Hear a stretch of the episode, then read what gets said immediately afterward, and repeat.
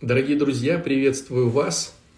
Э, всех зову на наш интересный сегодня прямой эфир, потому что у меня будет очень интересный собеседник, э, который вам обязательно понравится, если вы не знаете. Если вы знаете, то вообще вам повезло.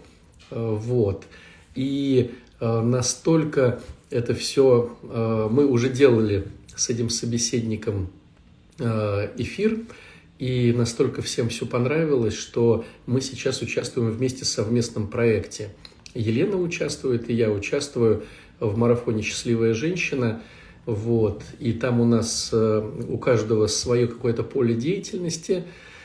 И, конечно же, было бы сегодня здорово просто поговорить, какие проекты у Лены существуют, э, какие у нее идеи о будущих проектах, как в них вписаться, как прийти на наш марафон совместный, где мы все это делаем. Вот, поэтому, друзья мои, друзья мои, сейчас э, все настроим, и поверьте, это будет прямо замечательно и хорошо. Сейчас главное, чтобы, э, чтобы Лена под... Сейчас две секунды, и начнется самое интересное. Ага. Здравствуйте, О. батюшка. Очень рад видеть. И я тоже очень рада видеть вас. Так интересно, что вот мы где-то несколько месяцев назад собирались на эфир, и потом э, э, девчонки, которые вот в Инстаграме меня ведут, подсчитали и сказали, что это самая была популярная из всех вот видюшечка, ну, как сказать, да, вот этот вот uh-huh. именно, да. ну, не ролик даже, а такая вот именно эфир, вот, что прям куча народу потом приходила, комментировала, говорила, что либо здорово. вас знают, либо ого-го, как здорово, э, здорово. Вы, вы нас познакомили, вот, поэтому вот сейчас это такой прям актуальный момент, Надеюсь, нас опять многие посмотрят, потом пересмотрят. Вот, поэтому для тех, кто не знает, давайте рассказывайте все о себе. Хорошо, батюшка, главное не загордиться бы мне. Это ну страшно. Что?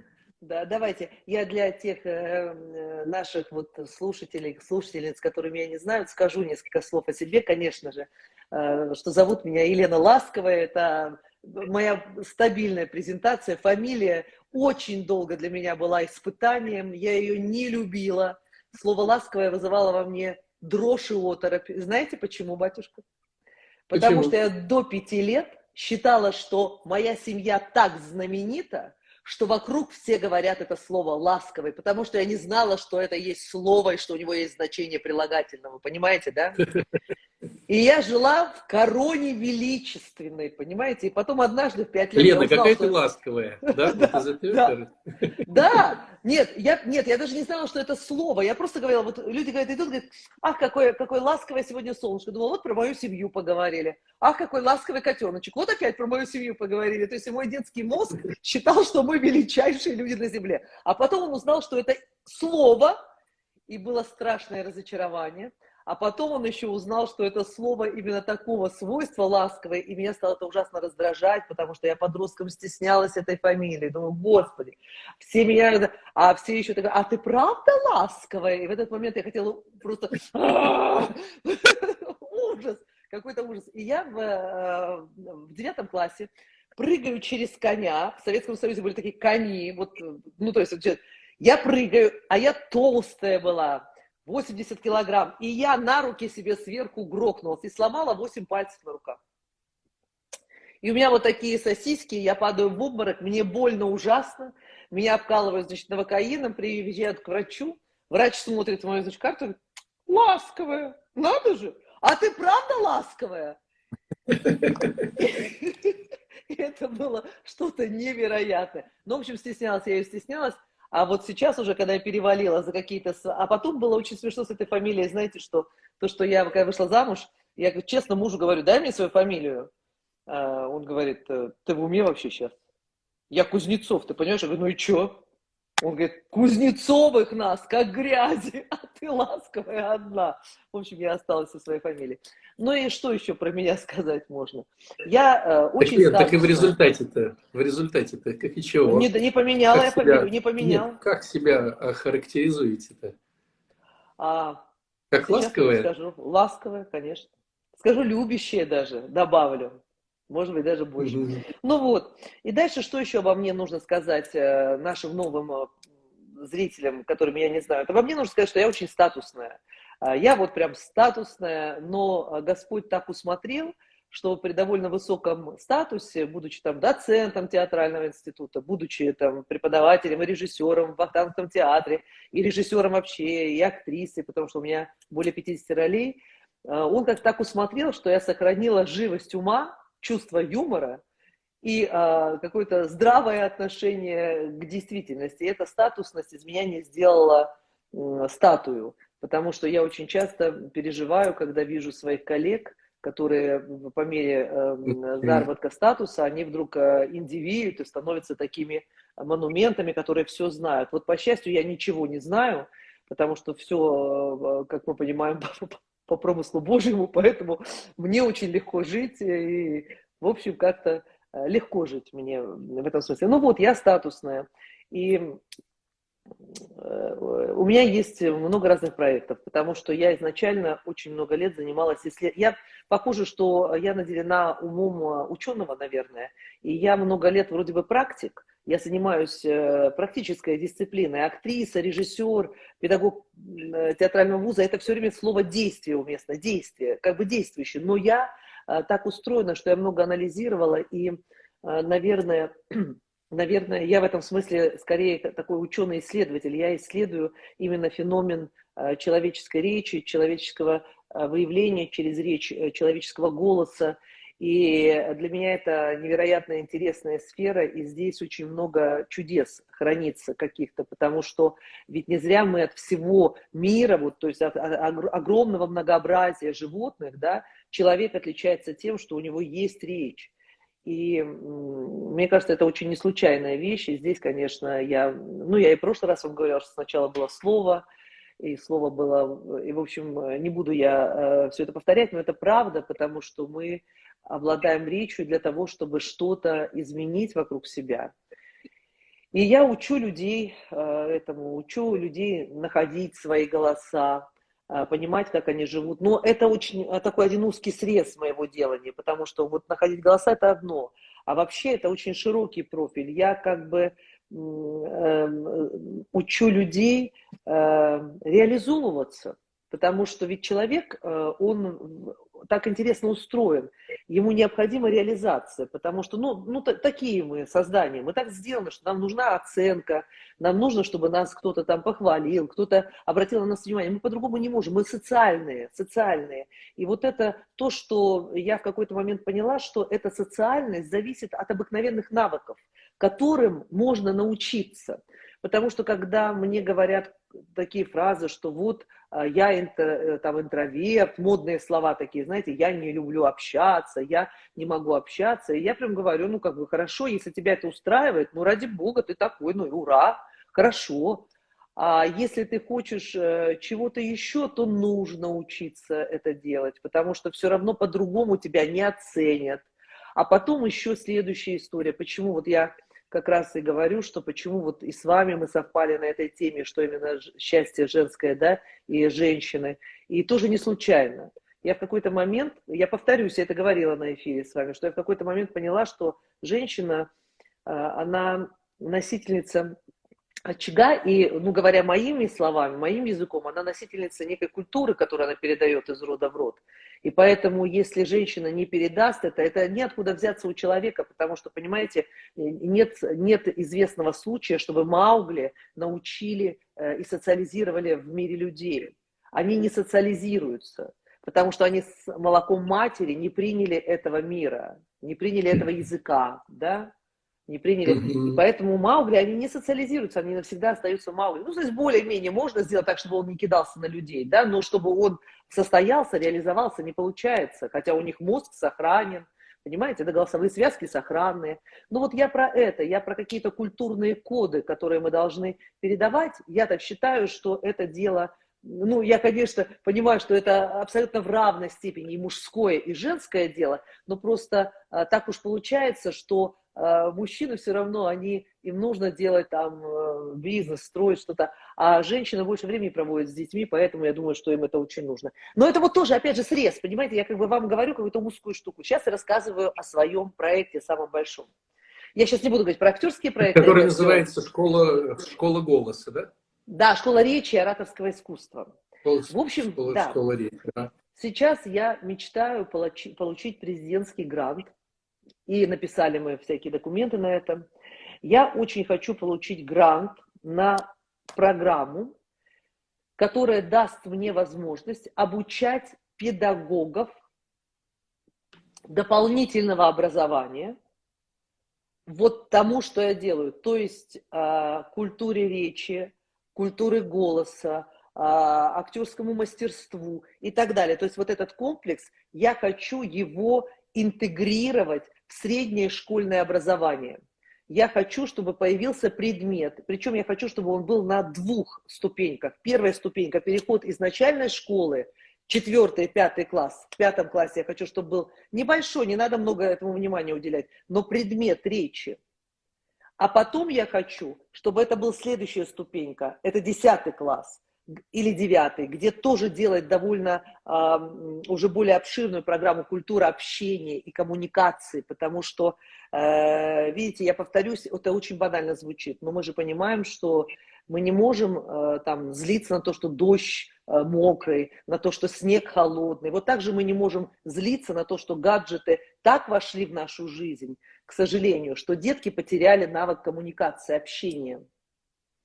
И поэтому mm-hmm. мне кажется, что сейчас вот это насущное. Поэтому основной мой проект, о котором я сейчас думаю, это сначала получить грант на делание э, отдельных классов, чтобы учить педагогов, а потом уже внедрять это в, вот, в образование. Вот такие у меня генеральские у вас... планы, батюшка.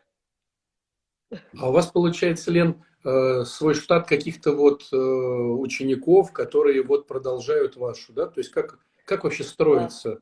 эта схема? У меня, на самом деле, я э, уже более 20 лет учу разных магистрантов, аспирантов, и очень щедро, я в этом смысле довольно щедро отдаю методику. Но они все, к сожалению, крутятся в этом своем театральном пространстве, и они, театральное пространство очень такое наркотическое – и они становятся зависимыми. И они не могут из него вырваться, и поэтому они там вот как-то так кучкуются. И очень сложно найти человечка, человека, который бы готов был из этого театрального пространства, мне надо, чтобы он обладал навыками театрального э, знаниями, но чтобы он интегрировался среди обычных людей. Вот это редкость. И поэтому у меня есть эм, э, э, три педагога, на которых я абсолютно упира, э, опираюсь, которым я совершенно доверяю. Но в школе вот плотно со мной сейчас работает только один из них. Потому что тоже, когда я стала делать команду, я поняла, что э, очень трудно, потому что у всех свои цели, у всех свои задачи. И это нормально. И вот, например, э, один педагог, которого я обучила, которого я очень люблю и ценю, она вот тоже, она прям хочет пока реализоваться как самостоятельная единица. Ну что же делать? Значит, она будет реализовываться как самостоятельная. Мне же надо, чтобы у меня был не лидер, а мне надо, чтобы у меня был хороший второй игрок, понимаете? И угу. э, очень мало, вот именно моя учительница называет таких людей ассистентами. И она говорит, ассистент – это дар Божий, точно такой же, как педагог. Потому что ассистент должен очень много уметь. Мне кажется, что вот у вас, например, в храме таких людей больше, потому что все-таки это как бы они изначально люди, которые идут сердцем, прикипают к церкви, да, а у нас э, очень сложно, потому что театральный мир, он э, сердце не настраивает на э, слышать э, Бога. И там очень много шумов, там очень много страстей. И человеку очень-очень трудно. И я всегда, я много работаю в, и в театре, и везде, и э, очень люблю я э, и артистов, и все, но я всегда, э, я всегда очень жалею их. Потому что я понимаю, как им трудно в этом шуме услышать э, какой-нибудь... И как они хотят, они все ищут Бога, но они не знают. Ну вот, в общем, короче говоря, на данный момент реально со мной в я работаю 24 на 7 так как сейчас модно говорить. И вот у меня э, одна девочка, чудесный педагог, работает 24 на 7. Но главное мое достижение, конечно же, это не мы, педагоги по речи. Нет, батюшка. Главное мое достижение – это мой муж, мой супруг Геннадий Геннадьевич. А, он когда-то, может, я рассказывала, не знаю, он когда-то эмигрировал в Великобританию, а, очень состоявшийся ученый, доктор оксфордовских наук, физик, оптик, грандиозный человек. И вот он когда-то влюбился в меня. Надо сказать, что я уже была с ребенком тогда. Бросил свою Великобританию, бросил свою науку и вернулся в Россию. А, прожил там он очень много лет. И вот он вернулся в Россию, и э, э, счастливый у меня в этом смысле брат, и он э, от того, что он ученый, он очень хороший айтишник. И когда случилась пандемия, а я, батюшка, до пандемии Э, говорила всем, что я никогда не буду заниматься инфобизнесом. Гордынька, понимаете, потому что все остальные, они не умеют, и поэтому они инфобизнесом занимаются. А я-то, я-то умею в классе. И вот я такая с этой гордыней, раз и пандемия. И я такая, опа-на! И тут у меня рояль в кустах. И мой гениальный муж говорит, а у меня все приготовлено. Ты завтра работаешь. И я, батюшка, завтра оказалась востребована, потому что когда все провалились, все растерялись, вся профессура, меня практически сразу вызвали э, работать онлайн в высшую школу экономики, читать им довольно большой курс для педагогов, как им работать в онлайне. Меня почти сразу же вызвал Калягин на вообще вещание по всему бывшему э, э, Советскому Союзу, СНГ, чтобы артисты не сошли с ума, потому что они все испугались, растерялись, и я давала все время мастер-классы. И, в общем, так получилось, что я влетела в это онлайн, просто вау, здравствуй онлайн, потому что у меня гениальный муж. Вот это такая у меня команда, команда у меня маленькая, все считают, что у меня огромная команда. Это не так, нас мало, просто мы все очень-очень рабочие. Но вот, а параллельно... То, как да. вы в пространстве показываете себя, это действительно же так круто. Да. И Еще я... как рекламу вы даете, и как вы презентуете себя, ну так, солидно. Еще я э, преподаю э, в институте, как вы понимаете, я не бросаю это дело. Сейчас я веду режиссеров, и три курса у меня режиссерских. Я мечтаю о том, чтобы мы изменили режиссуру с помощью моих знаний каких-то.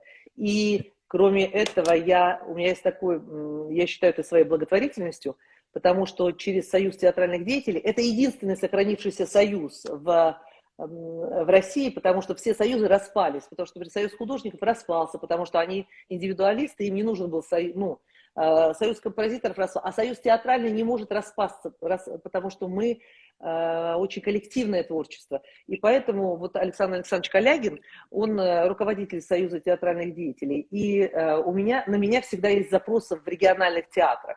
То есть и они получают все время какие-то запросы, что вот нам пришлите ласковую. И я себе постановила, что раз в месяц а, я летаю в какой-нибудь регион и даю несколько мастер-классов. Вот сейчас я была в Волгограде последний раз в молодежном театре, до этого я была, в общем, на, во Владивостоке, до этого я была на Сахалине, до этого я была в Краснодаре. То есть вот что-то я так еще вот эту деятельность. Ну, я считаю, что это такая прям благотворительность моя, потому что я прекрасно понимаю, что те... если говорить серьезно о театре, то театр в провинции у нас прекрасный. И что театрами в провинции, это, собственно говоря, и можно гордиться, потому что там люди голодные, и они а, очень любящие свое дело. И я смотрю спектакли провинциальные, и я получаю огромные эмоции – потому что они такие большие молодцы. И поэтому я молодцы. И я считаю, что вот к ним летать мне надо.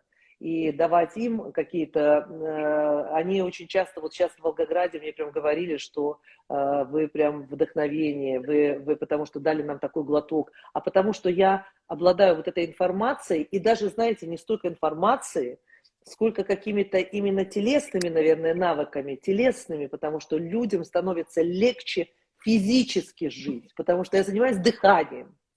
Им становится физически легче дышать. Вот. Слушайте, вот так вот э, вы э, говорите, а у меня возник такой вопрос интересный для меня. Ну, как бы, чтобы с профессиональной точки зрения его как-то вот посмотреть по поводу мата. Угу. Ну, то есть многие вот театральные деятели, да, скажем так, они вот, ну, говорят такую тему, что вот чтобы показать всю э, гамму чтобы батюшка, показать все батюшка, вот эти... пожалуйста, повторите немножко, потому что был звоночек, он перебил. Про мат, что театральные деятели, что? Ну вот э, сейчас пошла волна мата. Угу. То есть мат в интернете, мат э, в роликах. Э, даже бывает, вот делают сериал. Есть сериал, как, как бы, как сказать, как бы полный сериал, да, там с матом все идет. А есть как бы урезанная версия для телевидения, там типа, мол, без мата. И вот смотришь, когда на ну, людей, как каких-то уважаемых, которые вроде понравились как актеры, и когда вот в полной версии они там ругаются, ну, лично для меня, да, вот эта вся история, она такая очень тяжелая, то есть мне не нравится мат. Но когда я э, смотрю на их объяснения где-то, они вот говорят о том, что они так выражают э, вот э, то, что нельзя выразить, мол, словами. Вот. Батюшка, это вот с профессиональной точки зрения. С профессиональной точки зрения это лукавство, потому что, вы знаете, э, например, Василий Шукшин, как мы понимаем, пацаненок с алтайской деревни, уж, наверное, что, что Амат знал хорошо, правда? Однако берем любую его картину, начиная от «Калины красной», и смотрим внимательно. А если открываем книгу и читаем, просто улетаем куда-то в другой мир. Где там мат? И как он выражал? А Тарковский, он что, не ругался матом? а что э, Высоцкий не матерился, но это же разные вещи, бытовая жизнь. Я, кстати, не приемлю бата нигде, я потом об этом скажу. Нигде не приемлю, в бытовой жизни не приемлю. Но, тем не менее, это неправда. Профессиональный, талантливый человек находит э, такие тонкие нюансы, когда он убирает мат, потому что э, ведь это самый простой путь. Вы же понимаете, что мат это очень быстрое добывание энергии, вот этой вот низовой энергии. Это прям раз и все, и ты добыл ее. А если ты без него, то это же надо поработать. Понимаете? Э, Смоктуновский войну прошел, Папанов войну прошел. Они что, мата не знали? Понимаете? Однако посмотрите, какие были величины, как Капелян, какие были артисты, как они это делали. Ни одного мата нигде никогда. Поэтому это лукавство и это объяснение своей бездарности. Я уверена в этом, что это объяснение своей бездарности. То же самое я считаю и про театральных э, режиссеров, которые переворачивают все с ног на уши, которые берут э, прекрасные тексты, в данном случае, например, даже Достоевского духовные тексты, да, Гоголя, и начинают на их фоне устраивать свои э, вот эти оргии, я глубоко убеждена, что это от невероятной бездарности. Это от того, что у человека нет ничего, и он э, может только провоцировать и притаскивать на себя внимание через низовую энергию. Ну и, соответственно, определенное внимание и притаскивать. И они, видите, они берутся за детей, за молодежь, потому что сейчас вот если господин Моргенштерн, ничего личного, у меня ничего личного, мне жалко этого мальчика очень сильно. Но мы же понимаем, что на, э, э, им манипулируют, из него сделали этого идола, эту икону, а дети считают, что это очень круто. Понимаете? И вот здесь как раз мне кажется, что наше дело это э, как-то объяснять людям, что можно по-другому. И я стараюсь. И на своем месте я очень стараюсь. А сейчас я расскажу смешную историю, батюшка, про мат. Про то, как я отношусь к мату. Смешная история про меня. Э, я уже тоже вам говорила в прошлом эфире, что меня воспитывал фронтовик Александр Николаевич Орлов. Он был маленького роста, я высокая достаточно, это не передает онлайн, онлайн но я высокая, а дед у меня был маленький такой э, голубоглазый, блондинистый человек. Он прошел всю войну, и э, он был очень и очень уважаемый человек в деревне, очень. Деревня материлась вся, вот вся. И я прибегаю домой, маленькая, мне лет шесть, и я что такое, мат какой-то там. Он, значит, это дело посмотрел, и э, сделал сбор деревни. И, значит, вся деревня собралась, э, вышел Александр Николаевич в э, белой рубахе, а у него наградной кольт с пистолетом. Встал с пистолетом и сказал, вот незабываемая эта история, да, если когда-нибудь кто-нибудь из вас при ней, и мне прям несколько раз в голову ткнул дулом пистолета, хоть раз хоть одно слово матом, снова ткнул меня в голову и сказал, застрелю. И вот таким образом вся деревня мучилась при виде меня и искала синонимы мату, чтобы как-то говорить.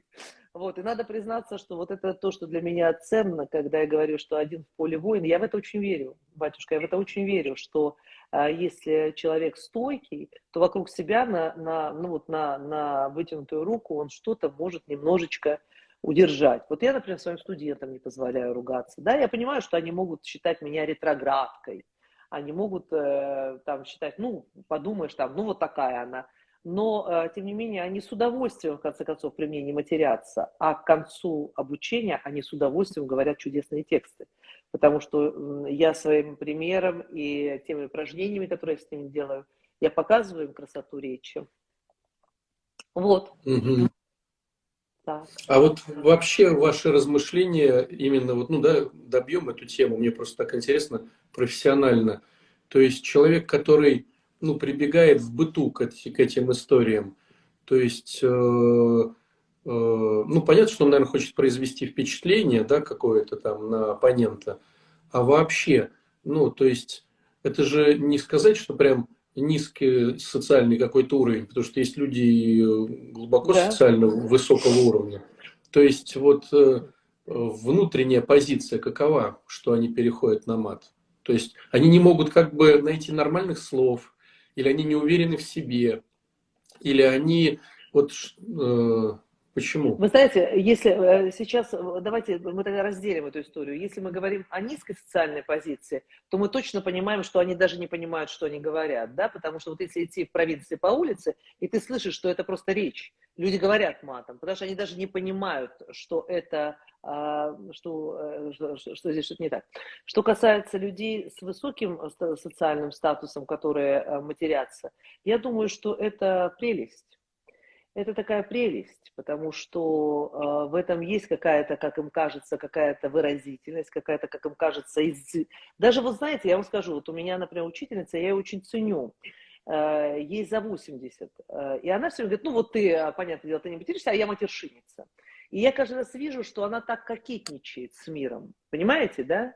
Когда она из ее чудесно талантливого рта начинает э, вот это вот, э, э, на мой взгляд, чушь лезть, я так понимаю, что это такое кокетство. Потому что она вот как а я называю вещи своими именами. Я говорю, нет, вы сейчас человека назвали не его именем, а вы сказали что-то совершенно другое.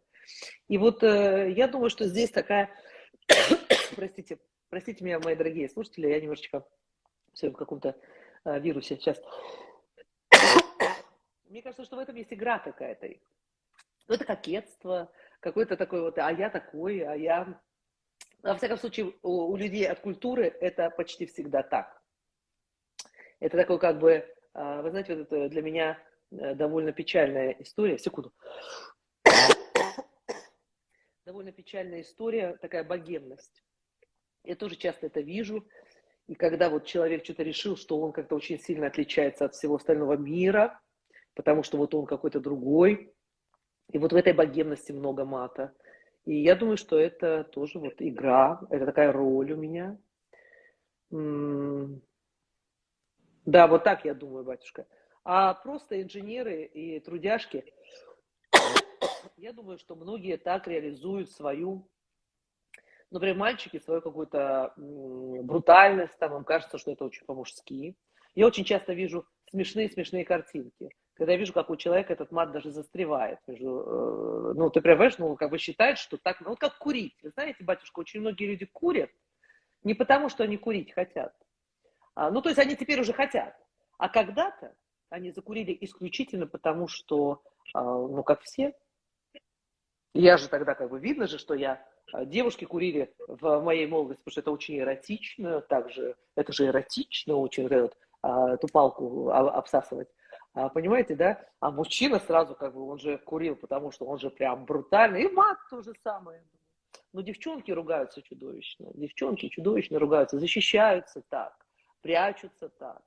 Девочки очень многие в подростковом возрасте ужасно боятся своей сексуальности. И они ужасно ее хотят спрятать и они хотят как бы и не знают, как это сделать, и, и, и с другой стороны, как обратить на себя внимание, и не обратить, ну, как подросток, знаете, когда я сам не знаю, что хочу, но меня просто не могу, вот это вот все то, что с ними происходит, и они так тоже прячутся. Я не рассказывала про то, как я учила свою дочь не материться? Нет? Рассказывала? Нет. У меня была грандиозная история. Нет. 7 лет ей было. Ей было 7 лет. Она играет с детьми. В семье не ругаются матом у нас. Никто. Она играет с детьми. И вдруг я слышу, что а дети матерятся вот как не в себя. 7 лет. И вдруг я слышу, что она так, знаете, как а она такая прям принцессишна, совсем, она прям почти из воска. Я вдруг такая типа, ой, как бы я тоже здесь как-то ругнулась, как-то вот ругнулась, как все. И она раза три что такое ругнулась. А дети были у нее в гостях. И я, значит, я говорю, иди сюда, моя родная. Я никогда в жизни не тронула пальцем своего ребенка, поэтому эта история наша семейная, мы ее часто рассказываем. Я завожу ее в ванну и говорю, я сейчас три раза тебя больно ударю по губам. И не потому, что ты ругалась матом. Хочешь осознанно ругаться, ругайся. А потому, что ты захотела уподобиться этим детям через такой прием. И я три раза ударила ее по губам. А второй вот случай у нас тоже с дочерью был тоже грандиозный. Она перешла в новую школу, это был восьмой класс. И в школу она перешла в очень э, такую, э, из деревенской, из поселковой школы, мы жили в пригороде, мы перевезли ее в гуманитарную школу. И она приходит, а у нее э, на значит, веревочке крестик, и он все время у нее выпадает. Она выходит, говорит, мам, перевесь мне, пожалуйста, крест на длинную веревку. А я говорю, что такое? Она говорит, ну, в классе очень много как бы атеистов, и вот эм, и я стала стесняться. И я говорю, конечно, дочь, не вопрос. То есть, значит, они тебя победили. Она говорит, почему? Говорю, ну обрати внимание, это не они кресты надели, а ты свой сейчас спрячешь глубоко. Хотя ничего, ну, я не, не против того, что прячь, конечно, конечно. А на следующий день я говорю, давай крест будем перевешивать. Она такая, не надо. Такая вот. А сколько сейчас дочери лет? А у меня 17. 17 лет дочке, да. И что, она как, кем мечтает быть? Она, конечно же, э, вы знаете, э, я же династийная, у меня, ну, как бы, все же очень любят это театральное дело в нашей крови. Это как, я думаю, что это как э, зависимость, это как какая-то зависимость. И она, значит, мне заявила, что она хочет быть артисткой когда-то. И я искала все возможные варианты, что сделать, чтобы она не стала артисткой. Я выдумывала и так, и сяк. Ну, в общем, у меня ничего не получалось. Проваливались все мои попытки. А надо сказать, что она очень талантливый человек. А мы с ней, с ее пяти лет, ездим в международную театральную школу каждое лето. Я преподаю в международной театральной школе. Это из обычно приблизительно 100 стран собирают артистов на российской территории в России. Это потрясающий был проект всегда. Я даже считаю, что лучший театральный проект в мире. И ребята обучались. И вот она с, с пяти лет каждый год ездила, со мной ездила. И э, в последний год мы приезжаем, а туда пригласили как раз вот такого режиссера. Э, простите, батюшка, можно я скажу не очень лицеприятную вещь? Я их называю, простите меня, я их называю говнорежиссерами.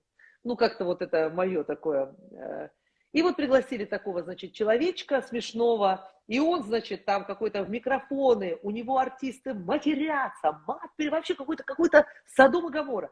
И мне моя дочь говорит, мама, что происходит? Я говорю, ну вот режиссер а, репетирует с артистами дочь.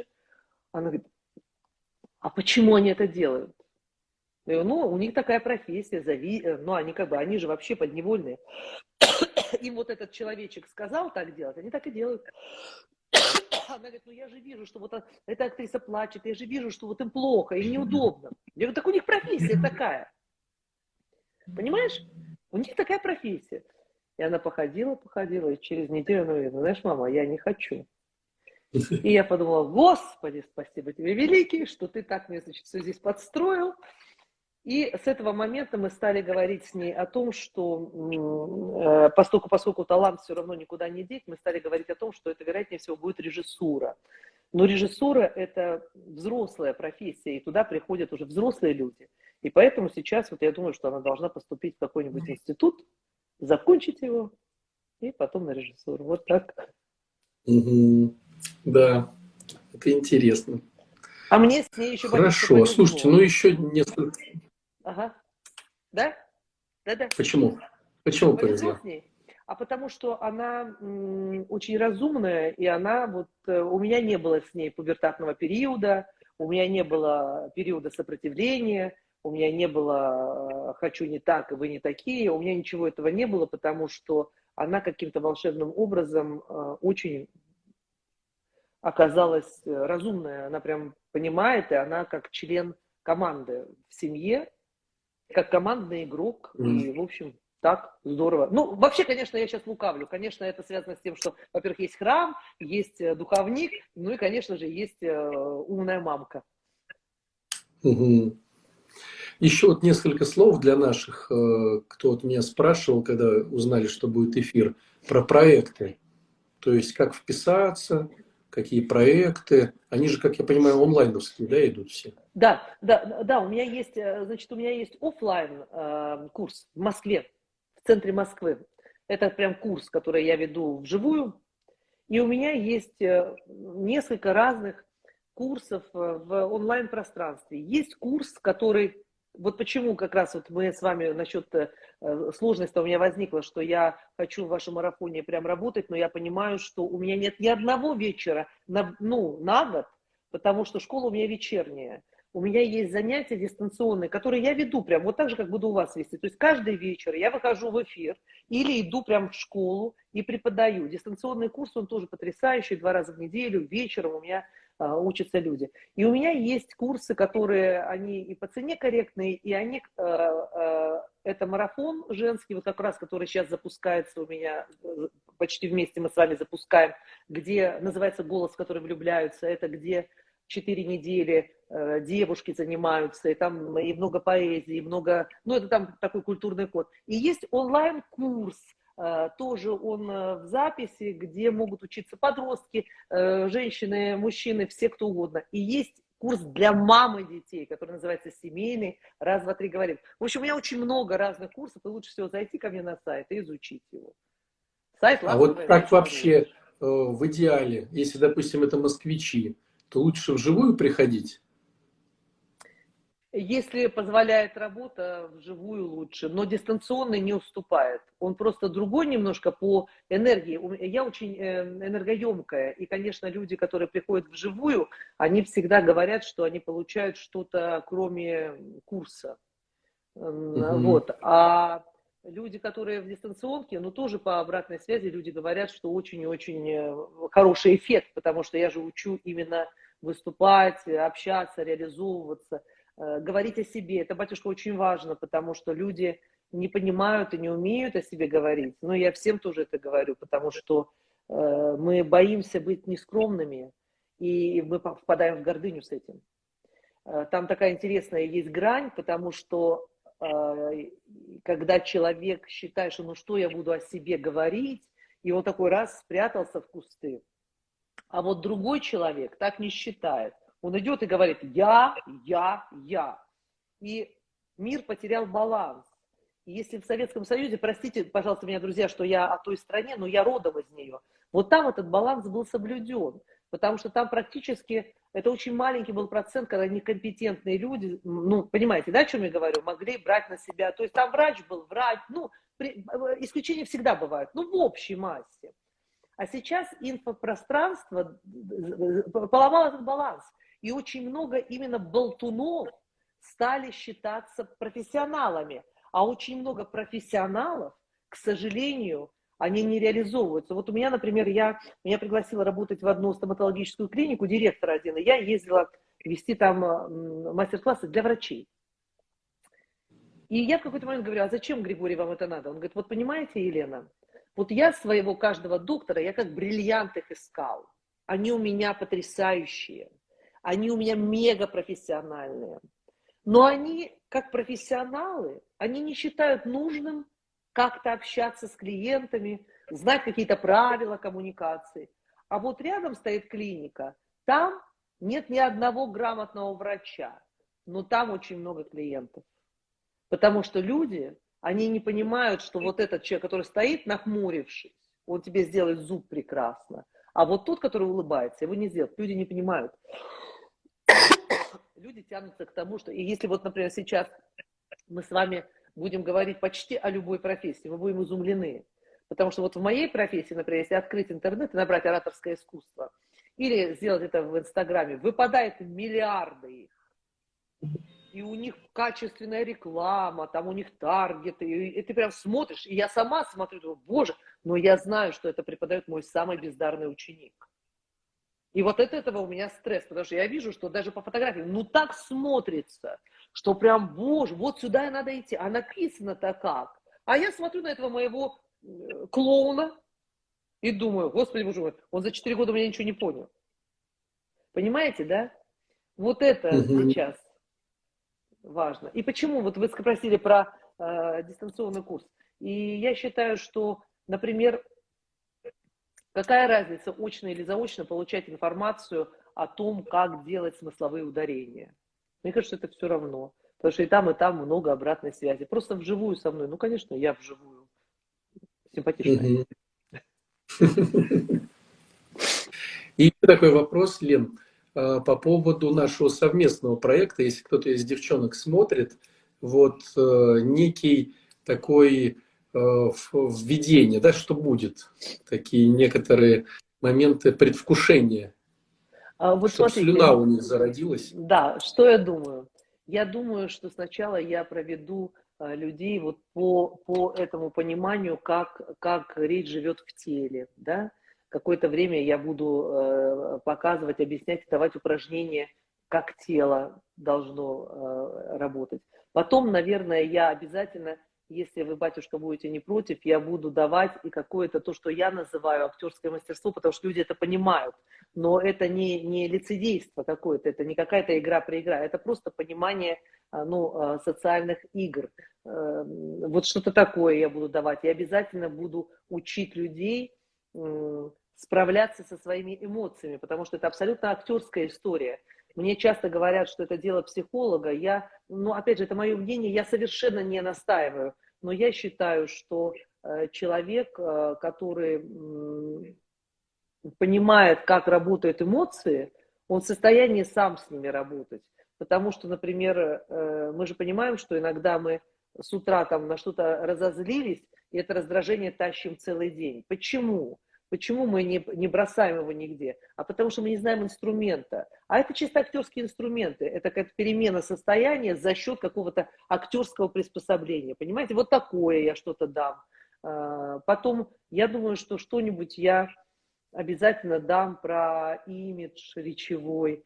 И не только речевой, потому что очень связанные вещи. А, что-то такое расскажу. Ну и, наверное, где-то я и к самопрезентации тоже людей буду вести. Другое дело, что, батюшка, я могу сразу сказать, что в силу своей чудовищной занятости и того, как я живу, я не могу гарантировать, что это будет прям такой курс, после которого вот все так случится на 100%. Нет, я как будто дам векторы везде, и если человек захочет, он везде дальше будет развиваться. Ну и, конечно, э, векторы будут, э, ну, я думаю, что у меня даже в эфирах-то пользы очень много, а уж на курсе, я думаю, девочки, вам будут очень полезны и любопытно. И любопытно, потому что, потому что мы богаче, чем то, что мы реализовываем. И очень часто, я часто-часто, батюшка, слышу такую штуку, типа, я такая. Вот знаете, я расскажу сейчас смешную историю. Э, вызывает меня, значит, директор Емелья, э, аэропорта Емельянова в э, Красноярске, это наша Сибирь, и говорит, что у меня в вип-зоне, ну, невозможно, девочки не, ну, не, работают плохо, не справляются. Приезжаю я в этот Красноярск. Они красивые. Батюшка, как только может быть красива русская женщина. И вот они стоят с такими лицами. И я одной говорю, как вас зовут? Она говорит, Ксения. Я говорю, Ксения, улыбнитесь. И она на меня смотрит и говорит, не хочу. Я хохотала в голос. Вот прям в голос я хохотала, когда я говорила, голубушка. Вот знаете, бывает дресс-код. Вот, э, например, э, дресс-код – это когда учительница не пойдет в мини-юбке в класс, да? Это когда э, э, стюардесса не выйдет в трусах. Это дресс-код. Вот дресс-код человека, который общается с людьми, это улыбка. Ну и потом, конечно, безумно был счастлив этот директор, э, потому что он говорит, что вы что-то изменили, но мне потребовалось включить очень много сил и энергии, потому что я объяснила девочкам, что вот это не хочу, это тоже игра. Я играю в то, что я не играю. Понимаете? И это вот очень такие трогательные истории, потому что ты же социальное существо, и поэтому ты должен соответствовать какой-то... Ну вот, вот про это будет на курсе. Угу. Это приятно. Мне кажется, если девчонки поймут для себя, что это вот их затрагивает сердце, они будут знать уже, куда потом обратиться, чтобы получить это уже в да. полном объеме. Ну и, конечно, здесь, батюшка, все равно я скажу, что я, я понимаю, что я никогда не говорю вот это, что я научу вас зарабатывать, и я это очень не уважаю, когда э, в инфопространстве об этом все время говорят вот именно мои коллеги. И я все время говорю, что значит я научу вас зарабатывать? Э, простите, пожалуйста, вы сами учитесь зарабатывать, но я научу так общаться, что по карьерной лестнице, конечно, человек начинает подниматься. Это абсолютно точно. Потому что меняет статус чаще всего. Ко мне приходят э, и после говорят, что да, меняется статус. Угу. Здорово. А процентное отношение девчонок и мальчишек у вас на у меня раньше, У меня раньше было приблизительно 50 на 50 довольно долго. А вот когда я ушла в онлайн-пространство, у меня тоже баланс сместился в сторону женщин. И сейчас у меня на курсе, например, вчера вот я запустила курс, у меня из 15 человек 5 а, ребят, то есть это получается э, одна треть. Да, да, 5, одна треть сейчас у меня мужчин, все остальное женщины. И это стало стабильно. Я сначала очень удивлялась, и сначала говорила, ну это потому что у меня женский марафон, и пошли женщины. А сейчас я понимаю, что, ну, наверное, так, да, что больше э, идут развиваться. А вот на продвинутый курс, это то, что я не рекламирую. У меня, когда люди проходят сначала первый этап, они потом собираются стайками и говорят, дайте нам дальше. И дальше у меня есть курс, называется импровиза... речевая импровизация и спонтанное выступление. Вот там больше мужчин у меня. То есть они как-то, все, когда проходят курс, они высеиваются и идут. И последний мой продвинутый курс мы тоже так, нам было весело, потому что они все были руководители, все парни были руководители, и все были женаты, и у всех было много детей. И девочки в конце говорят, да что ж это такое? Ну почему такие симпатяги женатые? Вот, мы так э, смеялись, и вот эти ребята-руководители, они тоже говорят, что очень многое меняется, конечно, потому что а, я немножечко... Знаете, батюшка, я не буду сейчас лукавить, и тоже я ребятам всем скажу, что, ну, конечно же, когда человек открывает рот и начинает говорить, у него немножечко мозг стоит на место. Потому что, понимаете, для того, чтобы хорошо говорить, ты вынужден начинать думать. Угу. А если ты начал думать, то ты начал структурировать как-то, понимаете, и все, и, и действительно вдруг меняется. И у меня почти все ребята на последнем занятии рассказывали про то, что самое главное для них сейчас – это семья. Я хохотала, говорила, помните, какие вы пришли? Запрос был только один – зарабатывать больше денег. Все. А уходим, что главное – семья, а деньги-то я и так зарабатываю. Угу. Хорошо. Спасибо вам большое. Спасибо, Вадик. Ну, да, мне кажется, у нас получится очень хорошо. Ну, С такими-то спикерами. Мне единственное, что очень э, неловко, что я э, как такой в монологе, а вы как такой слушатель, это, конечно... Почему? Так а мне очень интересно, я думаю, все, кто будет на страницу заходить, все только поблагодарят. Вот. Меня и так во многих местах очень много. Хочется понаслаждаться приятными ораторами. Спасибо, батюшка, очень приятно. Очень приятно. Спасибо. Все, тогда получается по графику вы же уже завтра, да, приступаете к нашим Да, я завтра, да, завтра в три я проведу первый урок. Надо будет, чтобы их предупредили о том, чтобы они были в спортивной одежде, и чтобы у них была возможность лечь на пол. Я сейчас напишу Лене. Я думаю, она где-то повесит. Угу. Хорошо. Спасибо вам большое. Спасибо, с вами очень хорошо. До свидания. Ой, спасибо. И с вами. И с вами. Угу. До свидания. До встречи. Всего хорошего. Пока-пока.